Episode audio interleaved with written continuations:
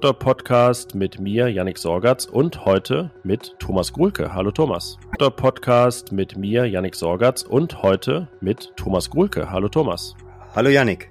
Ja, Carsten Kellermann lässt sich kurz urlaubsbedingt entschuldigen, ist dann nächste Woche wieder da, aber schön, dich mal wieder hier äh, im Fohlenfutter Podcast zu haben und mit dir über Borussia zu reden. Das ist, obwohl es eigentlich um nicht mehr viel geht in der Bundesliga, doch einiges. Äh, vor allen Dingen natürlich reden wir über das 1 zu 1 gegen Eintracht Frankfurt. Ja, und wir werden äh, natürlich auch über unseren persönlichen Spieler des Spiels reden, der ähm, sicherlich noch etwas klarer der Spieler des Spiels hätte sein können, wenn ähm, in der Offensive noch ein bisschen mehr gelungen wäre.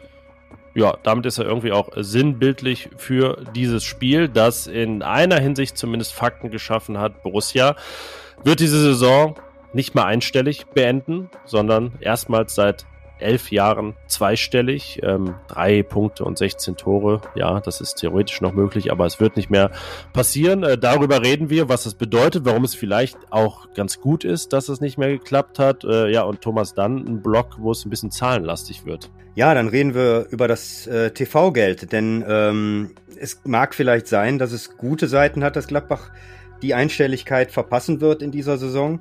Äh, es gibt aber auch äh, einen Punkt, äh, wo Tabellenplätze jetzt am letzten Spieltag noch eine besondere Bedeutung haben werden. Ja, und dann wirst du ein bisschen gequält von mir mit einem kleinen Quiz. Äh, da geht es um Gegentore. Ähm, da hat Borussia noch die Chance, sich ein bisschen zu befreien aus ganz schlimmen Gefilden einer historischen Rangliste. Aber die Details dann gleich und dann schwenken wir doch, doch sehr konkret Richtung Hoffenheim, reden über die Aufstellung ähm, und müssen aber zugeben, die wirkliche sportliche Spannung, die liegt am nächsten Samstag nicht bei Borussias erster Mannschaft, sondern Nein, die wird äh, schon zeitlich ein ganz klein wenig vorgerückt um ab 14 Uhr bei der U23 liegen. Die hat ihren letzten Spieltag in der Regionalliga West und da geht's noch richtig um was. Da muss der Ligaverbleib gesichert werden. Ja, und wir sprechen darüber, warum das ähm, aus mehreren Gründen sehr, sehr wichtig wäre. Ja, und dann beginnt nun die neue Folge in dieser Woche. Wieder eine runde Stunde ist es geworden. Und wenn ihr Kritik, Fragen, Lob, Anmerkungen, was auch immer habt, Quizfragen auch vielleicht an uns oder an Thomas, dann äh, würden wir die an ihn weiterleiten, wenn er sie uns schickt an fohlenfutter.rheinische-post.de und, das tun wir an der Stelle äh, schon länger nicht mehr, aber würden wir gerne mal wieder machen, auf unseren Newsletter verweisen. Den Fohlenfutter Newsletter findet ihr alle Infos auch bei uns auf rponline.de slash Borussia und wenn ihr ihn noch nicht abonniert habt, macht das doch gerne. Ich glaube, auch das lohnt sich. Also, dann genug der Vorrede und jetzt geht's mitten rein in die neue Folge. Viel Spaß. Rheinische Post Podcasts. Fohlenfutter, der Podcast für Fans von Borussia Mönchengladbach. Ja, Thomas, ein 1 zu 1 gegen Eintracht Frankfurt, äh, bei dem es mir relativ schwer fällt, so, ein, so ein Resümee zu ziehen, was man jetzt davon halten soll, es einzuordnen. Ich habe der Kollegin Hanna Gobrecht, die ja für uns in Frankfurt war, zur Pause geschrieben, als Borussia zwar führte 1-0, aber nicht viel passiert war. Es ist ein bisschen wie so ein Spiel, weißt du, man verabredet sich manchmal so sonntags mit Leuten, die am Tag vorher trinken waren. Man selbst war zu Hause, nüchtern und dann irgendwie kommt es nicht so richtig in Schwung, das Treffen, weil der andere doch in den Seilen hängt und am Ende landet man dann im Biergarten, trinkt zumindest einen Radler zusammen und es kommt ein bisschen Stimmung rein in die Bude. So verlief dann die zweite Halbzeit. Ähm, ja, was war dein Eindruck vom Spiel?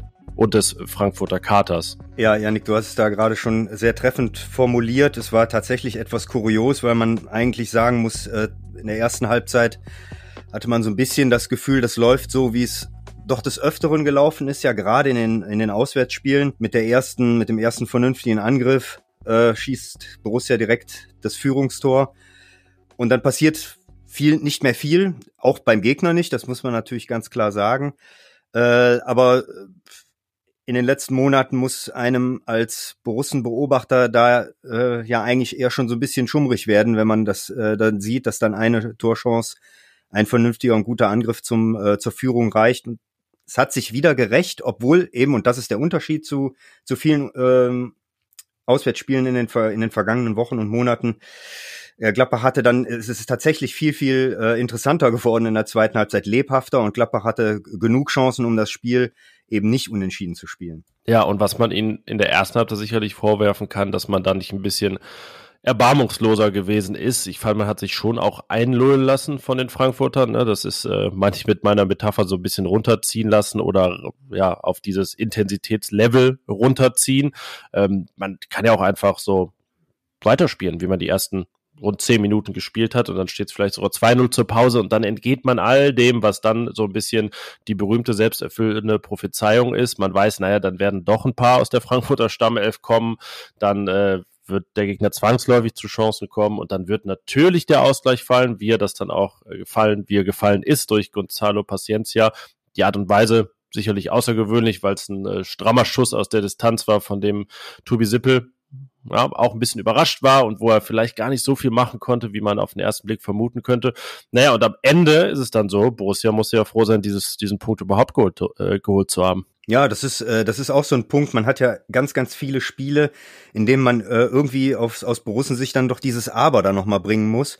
Also ähm, Lars Stindl und und Adi Hütter waren ja relativ zufrieden, äh, so hörte es sich zumindest gestern an äh, über das Spiel, äh, vor allen Dingen eben, eben über die Spielweise äh, mussten aber selber dieses Aber bringen, weil es wäre absolut typisch gewesen und sinnbildlich für die Saison, wenn äh, Daichi Kamadas Tor in letzter Minute gezählt hätte. Äh, wie du schon gesagt hast, Gladbach hat es verpasst, einfach den Frankfurtern komplett den Stecker zu ziehen. Ähm, die waren noch äh, feiertrunken, waren mit einer B11 ähm, äh, in der ersten, gerade in der ersten Halbzeit aktiv. Äh, es geht grundsätzlich nur noch für Frankfurt um das Europa League Finale gegen die Glasgow Rangers. Insofern war die Chance äh, groß, äh, den, den Sieg zu holen. Und deswegen kann dieses Ergebnis die Borussen auch nicht zufriedenstellen ich glaube, den Frankfurtern wäre es auch echt egal gewesen, ne? wenn die 0-2, 0-3 verloren hätten. Da hätten gesagt, ja komm, macht halt und wir sind im Europa League Finale. Wirklich acht Änderungen in der Startelf gegenüber Donnerstag dann von, von Oliver Glasner und äh, er hat auch ja schon am Donnerstag nach dem West Ham Spiel gesagt, er wüsste gar nicht, wie er das machen soll am Sonntag. So sinngemäß, ne, eigentlich sogar fast wortwörtlich hat er das gesagt. Ja, diese Mannschaft hat jetzt nicht gespielt, als hätte sie durchgefeiert bis Sonntag. Das, das nicht, aber man hat einfach gemerkt, da war nicht diese Spannung, die es sonst in einem Bundesligaspiel gibt. Die Eintracht ja sowieso mit einer sehr schwachen Heimbilanz. Die bleibt jetzt in dem Sinne bestehen, dass man da seit langem auch nicht gewonnen hat im, im eigenen Stadion, zumindest nicht in der Bundesliga. Ähm, ja, deswegen bleibt wieder auch was Ärgerliches zurück. Ich sag mal so, A, aufgrund der Ergebnisse der letzten Wochen und auch des Leipzig-Spiels ist jetzt vielleicht der Ärger da nicht so riesig, aber man muss halt sagen, Borussia hat auch etwas sehr Elementares verspielt an diesem Sonntag in Frankfurt. Ja, es wäre durch einen Sieg wieder möglich gewesen und es wäre äh, sogar sehr gut äh, möglich gewesen. Aus eigener Kraft. aus eigener Kraft wäre es auf jeden Fall drin, ähm, die Einstelligkeit wieder zu erreichen. Etwas, was in den letzten zehn Jahren ja immer gelungen ist. Also dieses kleine Jubiläum haben sie ja letztes Jahr sich erarbeitet, wobei damals die Enttäuschung ja überwogen hat, dass sie noch aus der Conference League rausgeflogen sind. Da hat das niemanden interessiert. Jetzt wäre es ein, ein nettes Fortbestehen, sage ich mal, dieser Serie wäre es gewesen. Nicht mehr natürlich, aber ähm, das ist jetzt nicht mehr möglich. Es, ist, es gibt theoretische Chancen noch, aber Gladbach liegt äh, drei Punkte und 16 Tore hinter dem FSV Mainz 05 zurück. Das heißt, das ist abgehakt, das Ding. Ähm, Gladbach muss sich mit einem zweistelligen Platz zufrieden geben. Es ist äh, im besten Falle der zehnte. Es kann aber auch noch runtergehen bis zu Platz 13. Ja, das Spektrum und warum das wichtig ist, werden wir gleich nochmal besprechen. Lass uns mal ein bisschen ins Detail gehen, was so das Personal angeht. Da gab es ja ein paar Außergewöhnlichkeiten. Ähm, es fiel gerade schon der Name Tobi Sippel und wer das Spiel nicht gesehen hat, sondern immer nur diesen Podcast hört, wird gedacht haben, hö, wo war Jan Sommer? Jan Sommer saß tatsächlich auf der Bank zum erst zweiten Mal in der Bundesliga. Jetzt ist, ich habe vorhin im Vorgespräch ein Quiz angekündigt, das ist jetzt nur spontan eingeschoben. Wann saß er zum ersten Mal in der Bundesliga auf der Bank? Oh, das ist jetzt da, da erwischst du mich jetzt, ähm, da werde ich jetzt so schnell nicht drauf kommen. Da musst du mir jetzt auf die Sprünge helfen. Ach, Thomas, doch, da kann man drauf kommen. Warte, das kann Tobi, sein, ja. Tobi Sippel hat schon mal, hat auch schon mal ein Spiel geschenkt bekommen. Das war nicht irgendwie aus, äh, Jan Sommer war gerade erst gesund, es war auch ein geschenkter Einsatz. In dem Spiel bekamen viele einen Einsatz geschenkt. Jetzt wird's ganz still. das war schlecht im Podcast. Ich gebe genau. noch einen Tipp. Der Gegner spielt gerade nicht in der Bundesliga, würde aber gern wieder. Äh, dann, dann tippe ich darauf, dass es jetzt äh, Werder, Werder Bremen war und dann ist es wahrscheinlich der HSV. Äh, nee, auch nicht. Auch nicht. Es ist der SV Darmstadt, 2016. Da durfte ja, ja. Tobi Sippel am letzten Spieltag ran und seine 2 zu 0 Serie, die, die er damals hatte, ausbauen. Ähm, da saß Jan Sommer wirklich auf der Bank. Ähm, das gab sonst nur im DFB-Pokal und halt dann jetzt mal in Frankfurt, wo Tobi, Tobi Sippel ja mal reingekommen ist für Jan Sommer, als er sich verletzt hat. Aber da, ja, weiß nicht, saß Sommer vielleicht nicht auf der Bank, sondern wurde behandelt. Also ja, er durfte sich tatsächlich ein Bundesligaspiel aussuchen. So klang das bei Adi Hütter und seine Wahl fiel aus äh, ja, regionalen und freundschaftlichen Gründen auf Eintracht Frankfurt. Ja, und ich habe äh, gestern noch so überlegt, ich kann mich noch sehr gut an den Saisonstart erinnern, wo wir äh, auch so ein bisschen ähm, damit spekuliert haben, ob Tobi Sippel nicht äh, das erste Spiel bekommt beim ersten FC Kaiserslautern. Borussia ist ja in die Saison gestartet mit dem äh, mit dem Erstrundenspiel im DFB-Pokal beim FCK, dem alten Verein von Tobi Sippel. Da hat sich Adi Hütter damals entschieden, ähm, die Stammformation spielen zu lassen. Es war ja auch eine sehr, sehr schwierige Vorbereitung. Jan Sommer hat da gespielt. Da ist Hütter auf Nummer sicher gegangen.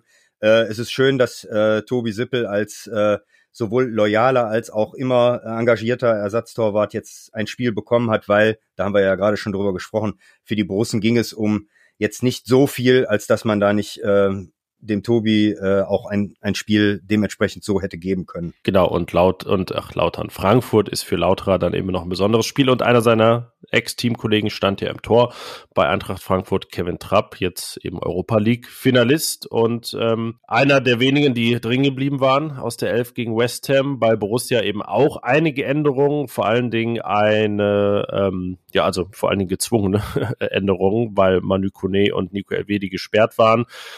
Christoph Kramer hätten wir vor ein paar Tagen sicherlich noch erwartet in der Startelf, aber der war angeschlagen, verletzt, nicht dabei. Deshalb eine sehr ungewöhnliche Mittelfeldzentrale. Ähm, das Wort oder die, die Wendung klarer Sechser ist ja eine sehr geflügelte in dieser Saison. Jetzt war wirklich sowas von gar kein Sechser auf dem Rasen, ähm, sondern ganz, ganz viele Achter, Zehner und eine ja, Mittelfeldzentrale aus Jonas Hofmann, Florian Neuhaus und Lars Stindl. Ja, wir haben ja äh, unseren all, allwöchentlichen Tipp der ähm, Aufstellung ähm, werden machen das schon ab, ab Anfang der Woche, dass wir, dass wir ähm, einen Tipp abgeben, wer denn in der nächsten Woche in der, in der Startaufstellung stehen könnte bei der Borussia. Manchmal gibt es so Wochen, da äh, tut sich dann auch an unserer, an unserer ersten ähm, Vermutung nichts mehr. Da bleiben diese elf Spieler äh, stehen, weil es gibt keine Verletzungen. Und sie ähm, stimmt natürlich auch dann. Und auch. Sie stimmt dann selbstverständlich auch häufig.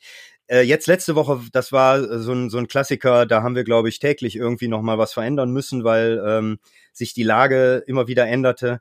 Ähm, es kam dann dazu, dass Christoph Kramer ähm, verletzt ausfällt. Bei Manu Kune wussten wir das natürlich durch die Gelbsperre.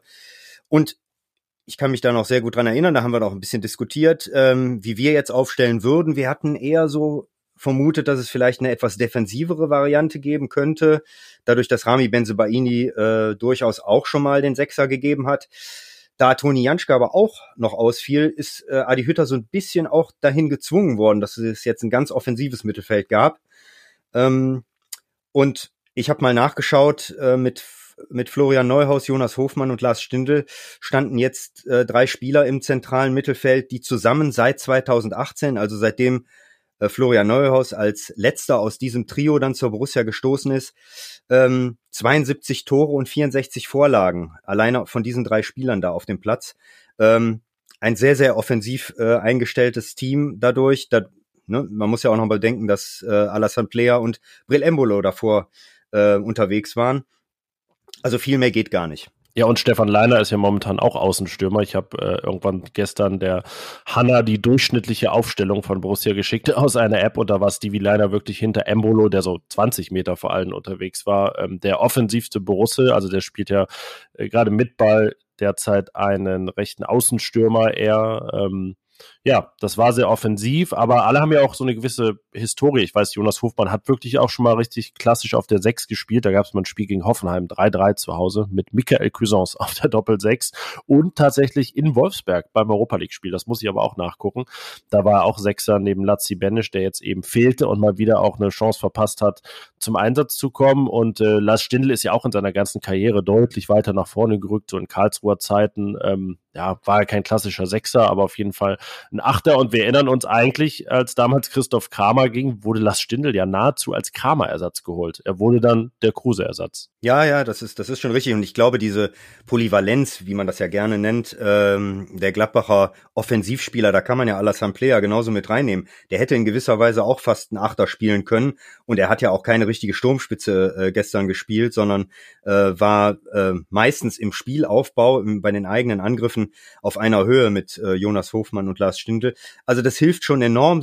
Gladbacher sind da sehr, sehr schwer ausrechenbar.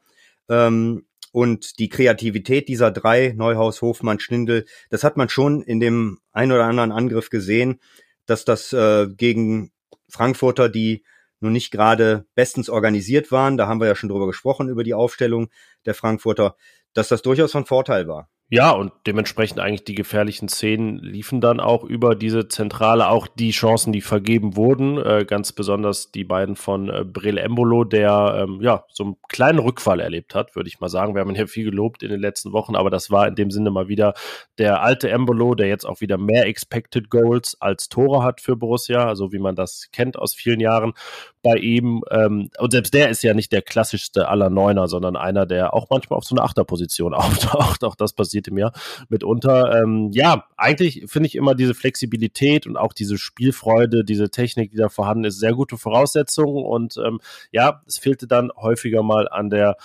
Genauigkeit äh, und ja, ich, also die ganz große Willensfrage, glaube ich, muss man jetzt auch gar nicht aufmachen bei diesem Spiel, oder? Es war halt irgendwie so eine seltsame Konstellation und Borussia kam dann ab einem gewissen Punkt nicht mehr richtig aus dem Quark. Nee, ich denke auch, dass das jetzt nichts mit Willen zu tun hat, aber es ist schon ab und an so ein bisschen, finde ich, so eine Konzentrationsfrage äh, vorne. Da, da fehlen dann vielleicht so ein zwei, drei Prozent äh, Schärfe, die meines Erachtens beispielsweise äh, gegen Leipzig halt voll da war, auch in der Phase, wo man dann nur noch verteidigt. Und ich glaube, es ist halt nicht Zufall, dass man ausgerechnet in dem Spiel den einzigen Angriff, den man dann noch mal fahren kann in der letzten halben Stunde, äh, tatsächlich auch verwertet, weil da hat dann der, jeder Pass gestimmt, auch der letzte und der vorletzte Pass, der Abschluss dann natürlich auch, weil, das muss man ja auch ganz klar sagen, ähm, es hat ja in Frankfurt nicht nur immer am, am Pass gehapert oder an der Vorlage, sondern es waren schon zwei, drei ähm, sehr, sehr gute Torchancen da, zum einen hat Kevin Trapp gut gehalten und zum anderen fehlte vielleicht mal ein Quäntchen. Ähm, aber ich würde den Willen, würde ich, würde ich den äh, Borussen da auch auf keinen Fall abschreiben. Aber so ein Ticken Konsequenz äh, und Gier, der tut den, würde den Borussen da mit Sicherheit noch gut tun. Ja, und jetzt schwenken wir eigentlich über zu der Kategorie, in der meistens gelobt wird, aber der Mann, über den wir jetzt sprechen, der fällt auch genau da rein. Der Spieler des Spiels.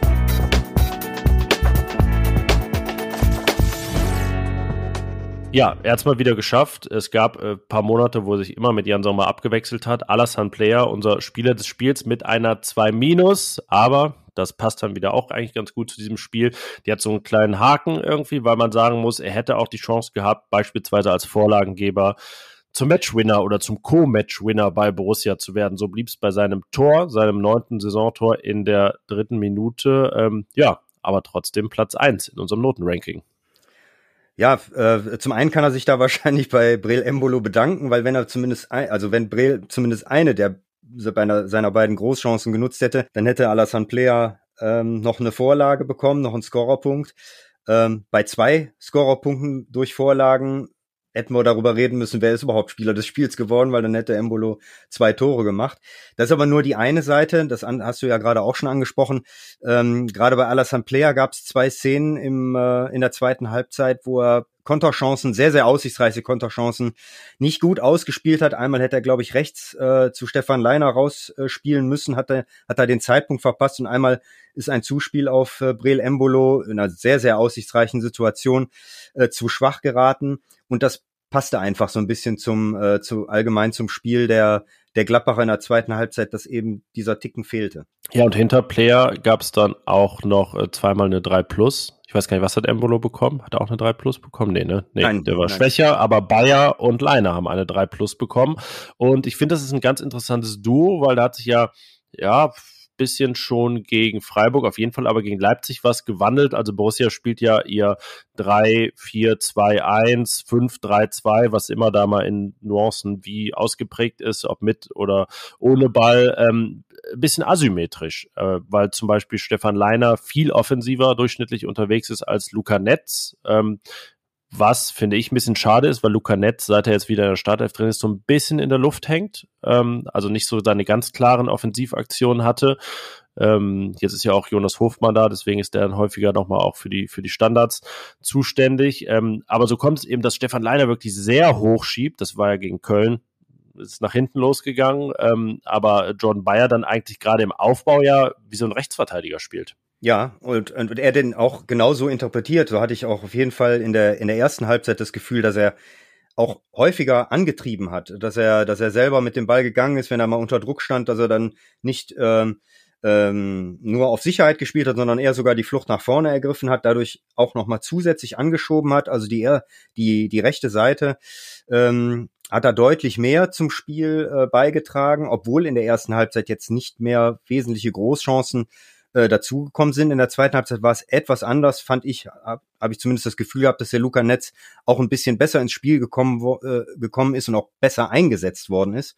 Aber Jordan Bayer und äh, Stefan Leiner gehörten mit Sicherheit zu den Aktivposten im Spiel. Ja, ich meine, es war auch die Großchance von Embolo, wo ähm, Bayer dann andribbelt und auch mal so ein bisschen nach innen schräg, ähm, also da dann auch mal was wagt. Und das ist ja so ein bisschen, ähm, ja, ist ja auch seine Chance, sich jetzt als Ginter-Nachfolger mit Ball, nicht nur im äh, Chancen und Tore verhindern, zu positionieren. Jetzt hat er sich äh, leider wieder verletzt. Ähm, klingt jetzt nicht so dramatisch in den ersten Berichten von Borussia. Also es scheint auch jetzt nicht klar zu sein, dass er ausfällt gegen Hoffenheim am Samstag. Ähm, ja, das wäre sonst wirklich äh, ja kein schönes Ende einer für ihn ja sehr, sehr gelungenen Saison. Du hattest ihn ja im Interview äh, mit Carsten, das können wir uns auch nochmal ähm, können wir auch nochmal verlinken in den Shownotes. Was war dein Eindruck da von äh, Jordan Bayer?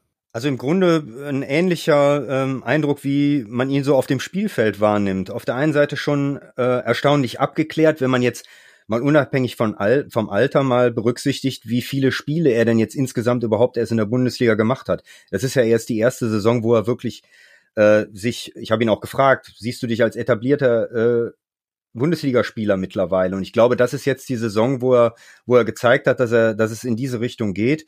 Also auf der einen Seite so eine gewisse Abgeklärtheit, aber auch auf der anderen Seite ein bisschen was Freches, was, was, was Frisches.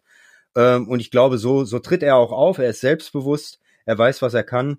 Und ähm, das tut Borussia gut. Und man sieht, ähm, dass es sich lohnt, auf äh, einen jungen Spieler zu setzen, ihm auch mal die Chance über einen längeren Zeitraum zu geben. Er hat also auch ganz klar da im Interview darüber gesprochen, wie das war, äh, sein erstes Saisonspiel zu haben bei Union Berlin. Dann unterläuft ihm direkt ein Fehler, der zum, ich glaube, es war das 2 zu 0 äh, in, in Berlin ähm, führt. Das Spiel geht verloren und er hat im nächsten Spiel trotzdem gespielt und äh, hat sich eigentlich da ja auch schon festgespielt, bis dann die Verletzung Ende Oktober bei der 5-0-Gala gegen die Bayern kam.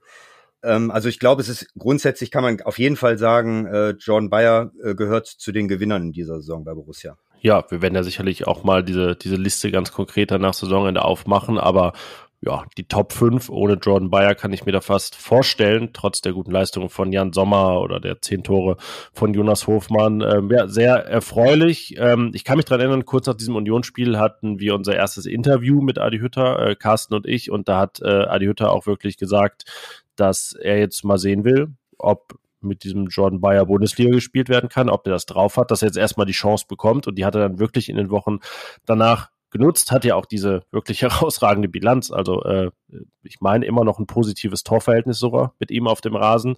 Äh, deutlich weniger Gegentore als ohne ihn. Also das äh, ja, kann er sich auch ans Revers heften in dieser Saison. John Bayer, der äh, neben Marvin Friedrich gespielt hat, der ja so ein, ja, nicht das komplette Gegenteil ist. Er steckt jetzt auch nicht in allem drin, aber zumindest ja auch sehr unglückliche Monate hatte, verletzungskrankheitsbedingt. Er ist aber immerhin zurück in der Startelf zum Saisonende und hat jetzt auch die Möglichkeit, so ein bisschen zu zeigen nochmal, ja, dass er, dass er überhaupt da ist und vielleicht auch sogar angekommen ist in Gladbach. Ja, ich glaube, dass das ihm auch sehr gut tut, jetzt da noch ein, zwei Spiele äh, zu haben, sich so ein bisschen das Gefühl zu bekommen, ähm, in der, in der Borussenabwehr dann auch zu stehen, auch Verantwortung zu übernehmen.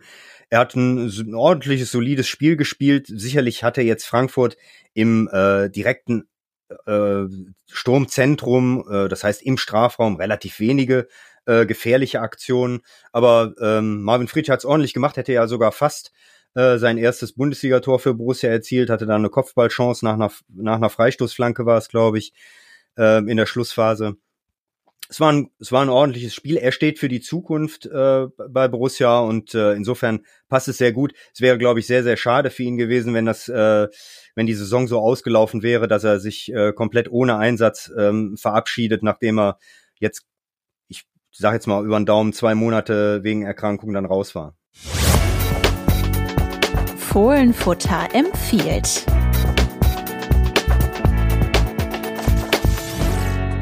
Ja, unser Empfehlungsjingle, den ihr gerade gehört habt, fast stellvertretend für viele Geschichten und Texte, über die wir gerade gesprochen haben, das Jordan Bayer Interview.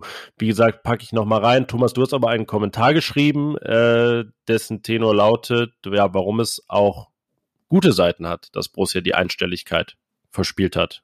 Magst du uns das ein bisschen erläutern, warum das auch gut sein kann? Ja, ich glaube, es war ja gestern so ein bisschen die Nachricht letztlich, dass Borussia die Einstelligkeit nicht mehr erreichen kann. Ansonsten hatte das Spiel ja äh, keinen so wahnsinnig großen sportlichen Wert. Äh, für Borussia war klar, dass es um eine Platzierung geht, die fernab von Abstiegssorgen oder aber eben auch Europapokalträumen letztlich enden wird zwischen 8 und 15. Das war äh, zumindest bis vor einer Woche so noch drin. Das Ganze ist jetzt eingeschränkt. Jetzt wissen wir, es ist äh, Platz 10 bis Platz 13, aber auf jeden Fall nicht mehr die Einstelligkeit. Etwas, was äh, in den letzten zehn Jahren so ein, so ein gewisses Gütesiegel äh, bekommen hat. Äh, vor allen Dingen sozusagen beworben durch, durch Max Eberl, der immer wieder gesagt hat, das ist, das ist für uns das erste Ziel, um dann eben auch ganz nah dran zu sein an den, an den europäischen Plätzen, an den Plätzen, wo es dann wirklich richtig interessant wird. Und da muss man ganz klar sagen, da war Gladbach dieses Jahr noch deutlich weiter von entfernt als im letzten Jahr. Das hat nicht nur etwas damit zu tun, dass die Saison äh, völlig konträr zu der vorherigen gelaufen ist. Diesmal hat man sich ja tatsächlich äh, in der in der Rückrunde etwas gesteigert. Damals ist, ist man, also damals heißt im letzten Jahr, im zweiten Jahr unter Marco Rose, dann noch abgefallen am Ende. Und ich glaube, dass es das Ganze etwas verwässert hätte, wenn äh, Gladbach jetzt noch eingelaufen wäre mit äh, mit 47 Punkten, die vor dem Frankfurt-Spiel noch möglich waren. Bei zwei Siegen wären es 47 Punkte, wären es 47 Punkte geworden. Das wären nur zwei Zähler weniger gewesen als äh, im, im Vorjahr. Und ich glaube, dass man dann recht schnell äh, in die Argumentation verfallen kann, dass es ja eigentlich, äh, man hat das Minimalziel erreicht, dass es eigentlich gar nicht so, so wild ist. Ähm, ich denke grundsätzlich nicht, dass die Borussen so denken. Also das ist äh, äh, ihnen schon klar. Sie haben selber ganz klar gesagt, dass es äh, einen, einen größeren Umbruch geben muss, dass sich was ändern muss. Aber ähm, so ist, glaube ich, der Boden noch etwas besser bereitet für eine scharfe Analyse, äh, die nach der Saison folgen muss, weil man ja grundsätzlich sagen muss, schon die letzte Saison war eine Enttäuschung und jetzt haut man noch mal ein bisschen was oben drauf oder unten drunter, wie man das auch nennen will.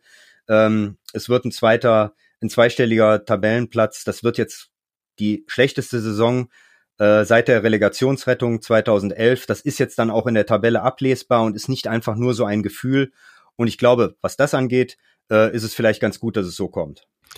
Ja, und das wirklich finale Urteil gibt's ja dann nächste Woche nach dem Spiel gegen Hoffenheim, beim Spiel gegen Hoffenheim, wo ich finde, es ja auch nochmal einen großen Unterschied macht, ob man das jetzt souverän und überzeugend gewinnt und so ein Gefühl schafft wie gegen Leipzig. Da hat man ja auch in der Fanszene gemerkt und auch wenn man dann gelesen hat in Foren, bei Twitter sich mit Leuten unterhalten hat, das hat jetzt nicht Aufbruchstimmung verbreitet, das würde ich jetzt nicht sagen, aber zumindest so ein, Hoffnungsschimmer, so, ne, dass da irgendwas in die richtige Richtung geht. Und das kann man ja jetzt auch nochmal schaffen mit einem überzeugenden Sieg gegen Hoffenheim. Wenn man da jetzt, weiß ich, 0-2, 0-3 verliert, dann, ja, ist die Stimmung mit der es dann wirklich final in die Sommerpause geht, äh, auch wieder äh, ziemlich weit unten. Also ja, entscheidet dieses eine Spiel auch noch über etwas. Es hat ja sogar auch noch eine relevante Bedeutung, sportlich nicht, sondern äh, finanziell. Du hast es angesprochen, es geht zwischen Platz 10 und 13. Ähm, alles ist drin, auch jetzt gar nicht mit so viel rumrechnen. Ähm, und das hat in der Fernsehgeldtabelle große Bedeutung. Hast du bei dem Thema äh, durchgeblickt? ja, du musstest gerade schon einen Text von mir dazu lesen und es ist ja immer sehr zahlenlastig bei diesem Thema und mit sehr vielen Säulen, Tabellen und so weiter, verschiedenen Posten und äh, wer da wie abrutschen kann. Es ist schon ein komplexes Ding, oder? Also ich bin durchaus Fan von so Zahlen, von Tabellen und von Statistiken, aber in dem Falle bin ich eigentlich ganz froh, dass du das äh, seit Jahr und Tag übernimmst für uns oder dich da auch schon sehr, sehr häufig drum gekümmert hast, äh, weil es ähm, auf den ersten Blick vielleicht nicht ganz so ähm, äh, einseh schnell einsehbar und gut einsehbar ist, wie, äh, wie man das dann, wenn man es aufbereitet bekommt, dann sehen kann. Und äh, es sind tatsächlich sehr interessante Zahlen es mag überraschen, dass am, am letzten Spieltag, da wirst du ja jetzt gleich drauf kommen, noch es um geldtechnisch zumindest so viel geht. Ja, um bis zu sechs Millionen Euro. Ich muss ja zugeben, bei diesem Rumrechnen und so, ich mag ja lieber dieses Koeffizienten- und äh, Topfgerechne und so. Das äh, bedeutet ja auch meistens, dass Borussia dann europäisch spielt. Deswegen haben die Borussen das auch lieber. Deswegen ist jetzt ähm, ja die Fernsehgeldtabelle so ein bisschen der, der Stiefbruder, sage ich mal, der UEFA-Koeffizientenrangliste. Ähm, man muss auch gucken, dass man jetzt nicht zu sehr ins Detail geht. Also äh, die, die Basis des Ganzen ist schon eine Fünfjahreswertung. Die sieht so aus, dass diese Saison fünffache Punkte gibt, die letzte gibt vierfache, die vor zwei Jahren gibt dreifache, zweifache, einfache und so weiter. Also diese Saison zielt fünfmal so viel wie die Saison 2017, 18. Dementsprechend kommen dann Punkte zustande. Diese Saison gibt es äh, also für den ersten 180 Punkte. 36 für die Saison 17, 18. Das ist immer der FC Bayern, der also da die Maximalpunktzahl hat. Ähm, sprich, man kommt drauf, ein Platz mehr oder weniger in dieser Bundesliga-Saison macht fünf Punkte aus. Ähm, und das kann schon einiges bewirken, da Borussia derzeit Fünfter ist mit 442 und der SC Freiburg und Wolfsburg sich den achten Platz mit 425 Punkten teilen, also 17 weniger. Und da das größtenteils Mannschaften sind, die so in der Tabelle in ähnlichen Gefilden unterwegs sind, kann das schon was bewirken, ob da jetzt noch irgendwer zwei Plätze fällt oder steigt am letzten Spieltag. Gerade eben Borussia. Ähm, man kann es ganz gut zusammenfassen. Also Borussia kann nichts mehr gewinnen, das sei erstmal gesagt. Ähm, also sie können nur verteidigen, was sie derzeit haben, nämlich eine Summe von rund 67,8 Millionen Euro für die nächste Saison in den relevanten Töpfen. Und ihr könnt es mal mitschreiben oder dann auch den Text, der am Dienstag bei uns erscheint, lesen über die Fernsehgeldtabelle. Es gibt so ein paar Ziele, die man abhaken kann für den letzten Spieltag. Wenn das erreicht ist, verliert Borussia nichts mehr. Also das erste Ziel muss sein, vor dem VfL Wolfsburg zu landen. Du, du schreibst mit. Ja, ich bin ganz innerlich zumindest. Ähm, also vor dem VfL Wolfsburg landen, der ein Punkt nur entfernt ist, maximal ein Punkt hinter Frankfurt, maximal drei, äh, maximal ein Platz hinter Frankfurt, maximal drei Plätze hinter Hoffenheim und maximal acht Plätze hinter Freiburg. Maximal acht Plätze klingt jetzt so, hä, wie soll das denn gehen? Wie soll es mehr sein? Aber es geht noch. Wenn Borussia nämlich 13. wird und Freiburg noch die Champions League schafft, dann äh, sind es neun Plätze, nämlich zu viele. Und dann wäre Borussia wirklich in der Fernsehgeldtabelle von fünf auf neun abgerutscht. Und das macht eben einen Unterschied von 6,1 Millionen Euro. Also ein Platz sind 1,2 Zwei Plätze sind 2,4 Millionen, dann drei Plätze 4,3 Millionen und vier Plätze zu verlieren in der Fünfjahreswertung, nicht in der Bundesliga-Tabelle, in der Fünfjahreswertung sind 6,1 Millionen Euro, weil dann kommt noch, damit will ich euch jetzt wirklich nicht langweilen, noch eine zweite Fünfjahreswertung ins Spiel. Es gibt eine gemeinsame der Bundesligisten und eine gemeinsame der Erst- und Zweitligisten. Da wird dann nochmal unterschieden und dann ja, bewegt Borussia sich da gerade an einer Schwelle, die auch noch ähm, sich fatal auswirken könnte, wenn man eben abrutscht um das Thema ganz kurz zu fassen, gibt es eine ganz einfache Lösung für alles. Man kann einfach gewinnen gegen Hoffenheim. Dann verliert man nichts mehr, dann ist alles gesichert, alles ist gut, man hat das Maximum rausgeholt, denn äh, viel mehr war wirklich auch nicht drin, denn die ersten vier da oben, Bayern, Dortmund, äh, Leverkusen und Leipzig sind auch relativ enteilt. Äh, ja, deswegen heißt es gewinnen gegen Hoffenheim, um dieses Fernsehgeld sich zu sichern und zu sechs Millionen sind ja dann auch ein großer Unterschied. Das wird jetzt auch häufiger in den TV-Übertragungen erwähnt. Thomas, hast du denn das Gefühl, das ist ein Motivationsfaktor für so eine Mannschaft am letzten Spieltag, dass es da um Fernsehgeld geht? Weil es, also es geht ja jetzt auch nicht um Prämien für die Spieler selbst oder so. Also wenn ich ehrlich bin, glaube ich, dass das nicht der Fall ist. Äh, ich glaube sogar, dass diese Einstelligkeit, ähm, wenn es darum gegangen wäre, dass das die wenigsten interessiert, ob es jetzt der achte, neunte, zehnte oder elfte Platz ist, Insofern ähm, glaube ich, müsste man die Spieler dann äh, schon eher drauf stoßen, dass, äh, dass das der Fall ist. Ob das, ob das passiert, ähm, äh, ich sag mal so, die wenigsten werden wissen oder werden sehr überrascht sein, äh, so, so, wie das mir jetzt letztlich auch gegangen ist, äh, dass es so, dass es so viel Geld ist, weil sechs, äh, sechs Millionen in der heutigen Zeit äh, sind nun wahrlich äh, sind keine Peanuts. Äh, das ist das ist ein richtiger Unterschied, ob man die hat oder ob man die nicht hat. Insofern, äh, wie du schon sagtest, äh, es gibt eigentlich muss es ein ganz klares Ziel für dieses Wochenende geben dann. Ja, das ist ja zum Glück dann für die Spieler leicht zu definieren, wie gesagt. Vielleicht klappt das dann auch, weil schon unentschieden kann wirklich dafür sorgen, dass man zumindest 4,3 dieser 6,1 Millionen verspielt, ähm, kann sich dementsprechend äh, fatal auswirken. Also man kann mit einem Unentschieden sogar auch alle sechs verspielen. Auch das geht, wenn dann der SC Freiburg noch äh, die Champions League schafft. Äh, ja, deswegen äh, steht da einiges aus dem Spiel und jetzt ist es ja auch in der Welt, das haben jetzt auch viele Fans mitbekommen, ähm, dass es darum geht und äh, denen ist die Bedeutung dieses Geldes auf jeden Fall bewusst und äh, ja, weiß ich nicht, bin mal gespannt. Können wir auf der PK mal fragen, ob sowas dann in einer Kabine auch Thema ist, ob das ein Faktor ist, den äh, Adi Hütter auch mal anspricht ähm, oder ob Roland Wirkus da mal vorbeikommt mit Stefan Schippers, der, der eine Flipchart aufbaut und sagt, Jungs, hier so und so, aus den Gründen bitte auf jeden Fall gewinnen gegen Hoffenheim, dann sind hier andere Dinge möglich, denn äh, ja, ohne jetzt zu übertreiben, sechs Millionen Euro sind dann schon äh, eine Summe, die andere Dinge möglich macht, als wenn man sie nicht hat. Ja, Fernsehgeld abgehakt. Jetzt kann eigentlich das angedrohte Quiz kommen. Bist du bereit? Ja, ich glaube, das werde ich erst wissen, wenn's, wenn ich weiß, worum es geht oder gehört habe, worum es geht. Das hat etwas mit Gegentoren zu tun. Borussia hat da ja eine markante Marke erreicht in Frankfurt. Ja, das war äh, äh, Paciencias Weitschuss hat zum 60. Gegentor in der laufenden Saison geführt. Kannst du dich noch dran erinnern, im, also es gab ja den schlechten Start, wo dann hochgerechnet wurde, ja, dann 75 Gegentore, wenn das so bleibt, klar, waren erst drei Spiele gespielt, ähm, dass es die Phase gab, wo Borussia dann auf Kurs, Kurs unter 40 war, nach dem Fürth-Spiel?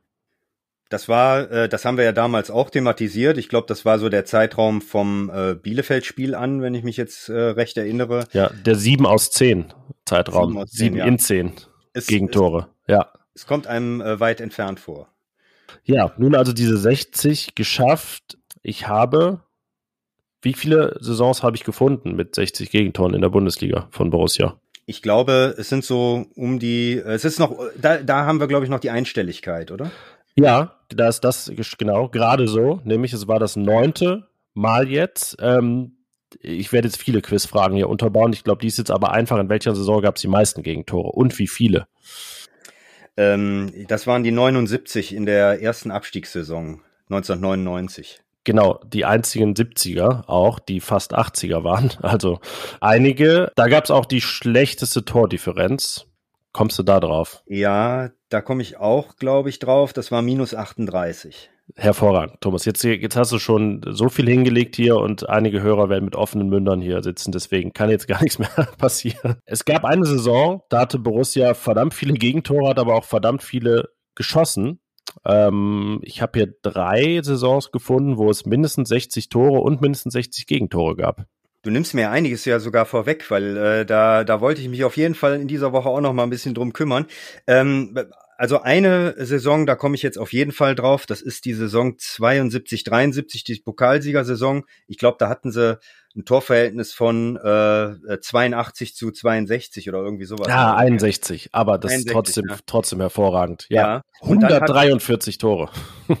ja, und äh, die Saison 82, 83, die war, glaube ich, auch äh, besonders, weil ähm, äh, Gladbach damals äh, nur Zwölfter geworden ist, lange auch äh, um den Abstieg so ein bisschen äh, zittern musste im Abstiegskampf und am Ende war die Tordifferenz aber positiv, glaube ich, mit 68 zu 64. Kann das sein? Äh, das müsste Saison 80, 81 gewesen sein. Ähnlich aber 82, 83, da habe ich 64 zu 63. Ja, oder so. Gut, okay. Ja. Aber das waren die verrückten 80er. Das, äh, wenn man da die Bundesliga-Tabellen anschaut, gab es dann Spielzeit mit mehreren Mannschaften, die, glaube ich, dieses Ü60, Ü60 hatten. Ja, man sagt ja immer, dass die 80er fußballerisch nicht so toll waren, aber äh, Tore sind auf jeden Fall deutlich mehr gefallen als in den anderen Jahrzehnten. Als, äh, ja, doch Zeitzeuge, weißt du, warum das so war damals? Also es ist ja, ja. ist ja so zum Teil mehr als in den, äh, in den 70ern. Ähm, es gibt ja klar, WM 54 weiß man, ne, was es da für wahnsinnige Ergebnisse gab, allein gegen Ungarn, äh, Deutschland dieses 3-8. Ähm, Ja, aber in den 80ern, da hat's echt richtig geknallt. Ja, also ich könnte es jetzt nicht in Gänze analysieren, glaube ich. Ja, also ja, geknallt auch häufig dann neben dem Platz, aber auch auf dem Platz. Genau. Und ich glaube, die Saison 83, 84 oder 84, 85 ist ja auch die Saison mit den insgesamt meisten Toren. Ähm, grundsätzlich muss man aber sagen, dass das ja wieder, ähm, dass das in der Bundesliga wieder deutlich äh, äh, angezogen hat, sozusagen. Es ist wieder offensiver geworden der Catenaccio-Fußball, der mit der WM 1990 so ein bisschen Einzug hielt, ähm, der ist äh, mittlerweile auch wieder Vergangenheit. Und bei Borussia hat sich ja, jetzt haben wir über die Gegentore geredet, die Borussen haben ja auch äh, wieder deutlich oder sind offensiv stärker wieder aufgetreten, als das noch in den Nullerjahren oder auch zum Teil in den 90er Jahren der Fall war. Ja, deswegen ähm, ist es vielleicht auch nicht ganz so schwer. Jetzt kommen wir zur letzten Liste und zum letzten Quizteil. Ich habe hier die zehn Spielzeiten mit den äh, schlechtesten Tordifferenzen aufgelistet. Die jetzige, kann ich verraten, steht auf Platz 8 mit minus 11, also nur siebenmal was schwächer, auch noch ein Ziel. Sage ich mal, ein einstellige Negativität kann man jetzt noch schaffen. Ja. Das ist noch ein Ziel. Ähm, magst du weitermachen nach, nach dem, äh, sage ich mal, negativen Platz 1, minus 38? Äh, was kommt danach? Welche Saison? Ja, was kommt danach? Ähm, ich tippe jetzt einfach mal darauf, dass es nicht die zweite Abstiegssaison ist. Ähm, die Saison 2-4, 2-5, die hatte, glaube ich, auch ein sehr, sehr, da waren die Klapper auch, glaube ich, äh, ganz schlecht dabei. Ja, die ist auf Platz 6. Oh, naja, gut, dann äh, deutlich nicht so. Ähm, es ist die Saison 0809.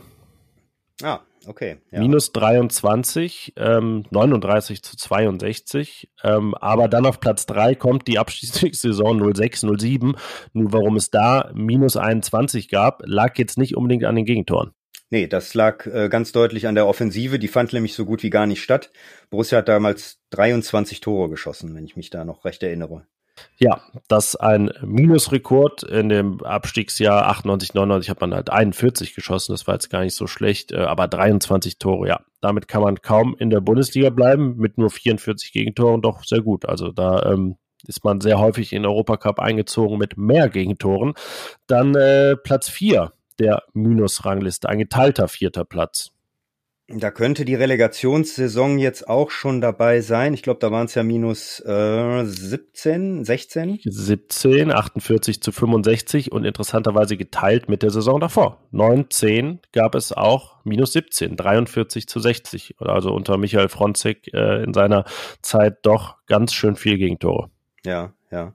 Und äh, welche noch dazu gehört, aber da sind wir jetzt auch schon bei minus 11, ist die Debütsaison der Borussen. Da hatten sie ähm, auch, glaube ich, ja, ich glaube, sie hatten minus 11. Ja, genau, 57 zu 68. Das ist so die, die man nicht unbedingt da erwartet, weil man denkt, ja, das hatte ewig gedauert, bis man mal so, so schlecht war. Aber tatsächlich in der ersten Saison dann aber äh, 33 Jahre nicht, nicht mehr zwei. Ah, nee, stimmt gar nicht. 91, 92 gab es auch minus 12. Ähm, in 38 Spielen, wohlgemerkt. Hat man aber nur 37 Tore geschossen und 49 kassiert, also 91, 92. Das war jetzt. Ähm, da kann man auch die Niederlage im Pokalfinale dazu auch nicht die pralle Borussia-Zeit. Nee, das, das ist wahr, ja, absolut. Ja, und ähm, was man noch schaffen kann, wenn man zum Beispiel mit zwei Toren gewinnt gegen Hoffenheim, dann ist es genauso schlecht wie die, die Saison 03, 04 mit minus 9. Damals 40 zu 49 in der letzten Bökelberg-Saison. Aber wenn man das so sieht, überhaupt neunmal in 54 Jahren zweistellig äh, negativ das Torverhältnis, die Tordifferenz, ähm, ja, verdeutlicht schon, wie das hier einzuordnen ist. Und einmal von neun Fällen, dass man eben 60 Gegentore kassiert hat. Also diese Kombi gab es dann auch nicht allzu häufig. Ähm, ja, jetzt ist noch ein Kapitel. Wir sind schon ein bisschen im Resümiermodus. Also das finale Torverhältnis gibt es dann also am nächsten Samstag. Äh, Borussia spielt Samstag 15.30 gegen Hoffenheim. Ich weiß, den letzten Podcast haben wir aufgenommen nach dem Hinspiel gegen Hoffenheim, nach dem Ende der ernüchternden Hinrunde. 19 Punkte waren es da gewesen. Jetzt hat Adi Hütter es geschafft, seine Hinrundenbilanz zu überbieten. Damit ist er auch, also seit Lucien Favre, der es auch nur einmal geschafft hat, der einzige ähm, in den vergangenen elf Jahren, der ja eine bessere Rückrunde als Hinrunde gespielt hat. Aber auch in diesem Fall wieder mit einem Haken, mit einem Sternchen verbunden. Das lag dann eher an der schwachen Hinrunde. Ja, 23 Punkte sind es jetzt. Es können maximal 26 dementsprechend dann noch werden. Das ist eine ordentliche Bilanz. 26 wäre eine ordentliche Bilanz, allerdings auch noch nicht das, ähm, wo man sagt, das ist mit dem Kader, äh, sagen wir mal, das, was man erreichen müsste. Äh, da gehen sicherlich noch äh, ein, zwei Pünktchen mehr. Äh, 23 ist erstmal, das kann man konstatieren, eine Verbesserung gegenüber der, äh, der Hinserie, das ist Fakt, aber ähm, nicht zufriedenstellend. Aufstellungstipp.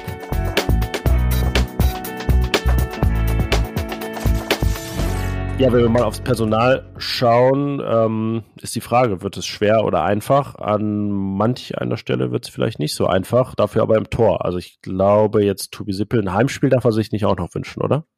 Nee, also ich glaube, so haben wir zumindest Adi Hütter gestern nicht verstanden. Ähm, äh, Tobias Sippel hat sich für das Auswärtsspiel entschieden, für Frankfurt, da haben wir ja schon drüber gesprochen, warum er das gemacht hat. Ich denke, das ist die eine Position, wo es äh, recht einfach sein sollte, die Aufstellung ähm, zu tippen. Die andere dürfte Manu Kone sein, die Rückkehr.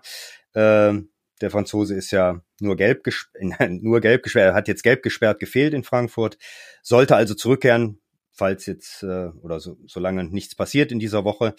Bei vielen anderen müssen wir dann noch ein bisschen abwarten. Ähm, beispielsweise die Frage, ob Markus Thüram nochmal in den Kader zurückkommen kann, ob Christoph Kramer nochmal äh, zurückkehrt. Das ist ja dann auch immer nochmal die Frage, ob die Spieler dann auch äh, schon Kandidaten für die äh, für die erste Elf sind. Das ist ja bei Markus Thuram beispielsweise mit Sicherheit nicht der Fall. Genau, der war jetzt dann auch ähm, eine Weile raus. Christoph Kramer, ähm, ja, da Kone zurückkehrt, gäbe es ja auch gar nicht die Notwendigkeit. Also das ist dann eher ein Einwechselkandidat, würde ich mal sagen. Ähm, probieren wir es mal erstmal mit der Dreierkette. Also Marvin Friedrich, ja, ist da. Ähm, Nico Elvedi darf nicht, der für den die Saison beendet nach seiner oder aufgrund seiner Sperre. Wenn Jordan Bayer fit ist, würde ich sagen, spricht erstmal nichts gegen BFB, oder? Benzebaini Friedrich Bayer. Dann wird sich da mit Sicherheit nichts ändern. Nein, da bin ich ganz bei dir. Hast du auch den Eindruck, dass Adi Hütter, wenn er nicht unbedingt muss, auch Matthias Ginter nicht mehr spielen lassen wird? Also irgendwie ähm, klingt er ja fast schon ein bisschen genervt, oder? Was die Personalie angeht, wenn da, wenn da Fragen kommen. Er hat dann auch wirklich, äh, als Jordan Bayer runter musste, nicht Matthias Ginter gebracht in den letzten Minuten in Frankfurt, John, sondern Joe Skelly hat hinten rechts in der Dreierkette gespielt. Ja, es gab, gab in den letzten zwei Wochen da äh, den einen oder anderen Fingerzeig von, von Adi Hütter meines Erachtens. Äh, auch schon die, äh, die Einwechslung äh, Marvin Friedrichs, äh, nachdem Nico Elvedi gegen Leipzig die rote Karte bekommen hat. Äh, man muss sich ja auch nochmal vergegenwärtigen, dass Marvin Friedrich sehr lange ausgesetzt hat. Ähm, bei vor dem Leipzig-Spiel bei Matthias Ginter war es nur das eine Spiel in Freiburg. Er hatte sich ja äh, auswechseln lassen im Spiel gegen Köln, weil er dort ein, äh, vor dem 0 zu 3 einen Schlag auf die Sohle bekommen hatte. Und ähm, da ist Marvin Friedrich hat den Vorzug bekommen. Äh, Matthias Ginter ist in dieser Situation Unterzahl ähm, nicht gekommen. Wir reden da ja auch über einen Nationalspieler und äh, jahrelang irgendwo auch Abwehrchef der Gladbacher. Jetzt, wie du es schon angesprochen hast, äh, in den Schlussminuten äh, Jordan Jordan Bayer musste raus. Joe Skelly ist reingekommen. Er hat also dann da in der ähm, in der Verteidigung noch mehr improvisiert, als er eh schon musste. Ähm, ich habe ihn am vergangenen Donnerstag bei der PK vor dem Spiel gegen Frankfurt auch darauf angesprochen, weil es ja da auch noch darum ging, ähm, wie wird das Mittelfeld besetzt? Matthias Ginter kann genauso auch Sechser spielen. Das hat er in seiner Karriere schon gemacht, auch im Gladbacher Trikot schon. Sicherlich nicht häufig und auch schon seit längerem nicht mehr. Aber die Option hätte bestanden. Und äh, ich glaube, es ist ein klares Zeichen, äh, dass äh, Matthias Ginter unter normalen Umständen nicht mehr zum Einsatz kommen wird, auch im letzten Spiel nicht äh, wenn äh, Adi Hütter so äh, weiter handelt, wie er jetzt in den letzten beiden Wochen gehandelt hat. Ja, man weiß ja aber abwehrmäßig wirklich nie, was passiert bei Borussia diese Saison. Es hätte ja auch echt die gute Chance gegeben, für Toni Janschke noch mal einen Einsatz zu bekommen und da seine ja insgesamt sehr gute Quote fortzusetzen in dieser Saison. Ich meine, hat er nur dreimal gespielt, zwei gewonnen, eine Niederlage, davon dann die Siege gegen Bayern und Dortmund. Ähm, ja, er auch angeschlagen. Äh, etwas einfacher dürfte es jetzt werden, dann den Doppelsechs-Partner für Manu Konet zu finden. Eigentlich sein zuletzt Stammpartner Florian Neuhaus. Genau, also das äh, wird sehr wahrscheinlich darauf hinauslaufen, wie du schon sagtest, selbst wenn Christoph Kramer äh, zurückkehrt, gibt's da nicht äh, ähm, die großen Überle oder die großen Fragezeichen, was jetzt diese Position angeht. Äh, ich glaube, dass es dann interessanter wird, wie besetzt ähm, Adi Hütter dann die Doppel-10, wenn wir jetzt davon ausgehen, dass er eher wieder auf äh, das, das bewährte und von ihm favorisierte System setzt, dass es eine feste Stromspitze gibt und dahinter zwei Zehner, sage ich jetzt mal, äh, weil wir ja in Frankfurt jetzt etwas gesehen haben, was es auch schon in Freiburg gab, wo wir eher eine Art Doppelspitze hatten äh, und eben ein zentrales Mittelfeld mit drei Spielern, einem Sechser und zwei Achtern. Ich denke eher, dass es wieder darauf hinausläuft, äh, dass ähm, Jonas Hofmann und Lars Schindel nach vorne rücken können. Und dann ist die Frage, Hofmann, Stindel, Player, drei Leute für zwei Plätze. Ja, ich würde sagen, ein bisschen wie gegen Leipzig, oder? Weil gerade auch mit ähm, Hofmann und Stindel dann voll die Möglichkeit da ist, äh, dass einer der beiden auch ein bisschen zurückfällt ähm, und dann doch dieses 5-3-2 ist, äh, wenn das angesagt sein müsste, sollte, wie auch immer. Und äh, ja, das sind ja die, von denen zumindest, also einer auf jeden Fall da sein wird nächste Saison und der andere definitiv da sein soll, nämlich Jonas Hofmann, der seinen Vertrag verlängern soll. Und ähm, ja, dann denke ich, ähm, wird es eher für Alassane Player einen Joker-Einsatz geben, von dem man dann erst in vielen Wochen, einigen, vielleicht sehr vielen Wochen erfahren wird, ob es sein letzter war. Und vorne dann, ähm, ja, auch wenn er jetzt mal einen kleinen Rückfall erlitten hat, was die Chancenverwertung angeht, rechne ich eigentlich fest mit Brillembolo. Da gehe ich auch von aus, weil äh, grundsätzlich kann man ja auch sagen, es ist gut, dass er äh, diese beiden Chancen hatte, dass er viel besser im Spiel war in der zweiten Halbzeit.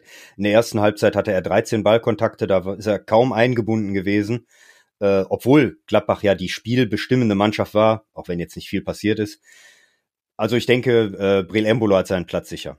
Jetzt haben wir ähm, ja die, die Flügel nicht vergessen, aber ich glaube, äh, wir sind nicht explizit auf sie eingegangen, weil wir wahrscheinlich mit keinen Änderungen rechnen. Also, dass Luca Netz jetzt weichen muss, kann ich mir kaum vorstellen. Ähm, der soll ja auch eingespielt werden für die neue Saison, wo es dann für ihn um den Stammplatz geht. Und äh, ja, ganz ehrlich, also Stevie Leiner ist ja nun, wenn er fit war, eigentlich fast immer gesetzt unter Adi Hütter. Ja, ich denke, da wird es keine Veränderungen geben. Ähm, auf der linken Seite ist Rami Benzebaini zurzeit oder wird, wird in der Innenverteidigung gebraucht, in der Dreierkette. Insofern Luca Netz äh, wird auch gegen Hoffenheim in der Startelf stehen. Ja, und äh, rechts geht an Stevie Leiner da äh, kein Weg vorbei.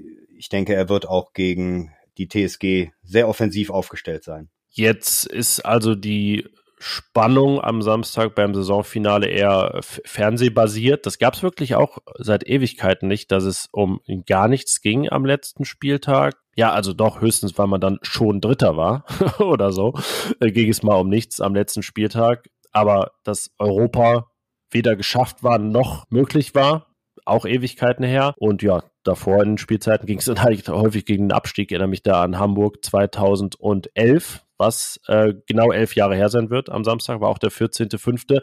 Aber wirkliche Spannung gibt es ja noch bei der U23. Ähm, da können wir vielleicht am Ende auch noch mal drauf eingehen, die es tatsächlich geschafft hat, sich noch nicht zu retten in der Regionalliga West. Äh, wir haben ja über Vorsprünge, Rückstände gesprochen. Da sind es drei Punkte und sechs Punkte Vorsprung vor dem Bonner SC. Gladbach spielt bei Fortuna Düsseldorf 2. Bonn empfängt Rot-Weiß Oberhausen. Deine Einschätzung da? Ähm, also zu sicher wäre ich mir an Gladbachs Stelle noch nicht. Nee, sechs Tore hört sich jetzt im ersten Moment äh, vielleicht ganz äh, komfortabel an, aber wenn man bedenkt, dass äh, Borussia am vergangenen Wochenende 0 zu 4 gegen äh, Fortuna Köln verloren hat, dann kann man sich ja ungefähr ausrechnen, wie der, äh, wie der Gegner äh, spielen müsste, der Konkurrent spielen müsste, um äh, äh, Gladbach vielleicht noch abzufangen. Also sicher sein können sie sich nicht vor allen Dingen, weil sie jetzt schon mehrmals äh, die Gelegenheit verpasst haben, äh, endgültig alles klar zu machen. Man muss natürlich sagen, dass äh, Fortuna Köln jetzt einer äh, eine starke Mannschaft war, Tabellenfünfter, ähm, dass das von vornherein nicht ganz einfach war. Aber ähm, da wird es jetzt gute Nerven brauchen. Ähm, dazu hat man so ein bisschen Derby-Charakter gegen Fortunas zweite Mannschaft. Die werden mit Sicherheit ähm, auch gewillt sein, ihr letztes Spiel äh, zu gewinnen. Da lief es, glaube ich, in letzter Zeit auch nicht so so rund. Insofern ähm, ist das keine leichte Aufgabe. Ja, und das kann ja dann auch so eine Dynamik entwickeln, ne? wenn erstmal Bonn mit zwei Toren führt oder überhaupt führt und man dann zurückliegt und dann das Rechnen anfängt. Rot-Weiß Oberhausen, habe ich gehört, äh, hat er gegen Lippstadt verloren, die sich damit gerettet haben. Am letzten Wochenende war da wohl auch jetzt nicht mehr höchst motiviert. In diesem Spiel während Fortuna Düsseldorf, für die es ja wirklich ja auch gar nicht so unwichtig wäre. Einmal aus Prestigegründen und äh, wenn da einfach die U23 eines lokalen Konkurrenten absteigt, nur in der Oberliga unterwegs ist, das ist dann auch äh, ja in dieser Region ein Standortvorteil, wenn man über U19-Spieler redet, was die so machen nach ihrer nach dem letzten A-Jugendjahr und äh, ja, ist jetzt auch nicht gerade das äh, ein gutes Argument, um dann jetzt äh, neue Talente zu holen, wenn man sagt, ne, unsere U23, die spielt gerade nur in der Oberliga. Ähm, klar, das kann sich dann auch schnell wieder ändern. Da wäre die Mannschaft auch hoher Favorit auf den Wiederaufstieg. Aber dass man überhaupt jetzt da reingerutscht ist, ist auch so ein Kapitel nach dieser Saison, ähm, das echt kein äh, besonders schönes ist. Klar, die Mannschaft ähm, hatte viele Probleme, ähm, hat auch selten wirklich dann konstant äh, Unterstützung von oben bekommen, weil es da viele Ausfälle gab. Es gab den tragischen Unfall von Jordi Bongard, der verstorben ist im Februar, was sicherlich natürlich für gerade für so eine junge Mannschaft auch äh, nochmal ein noch tragischeres Ereignis ist. Ähm, ja,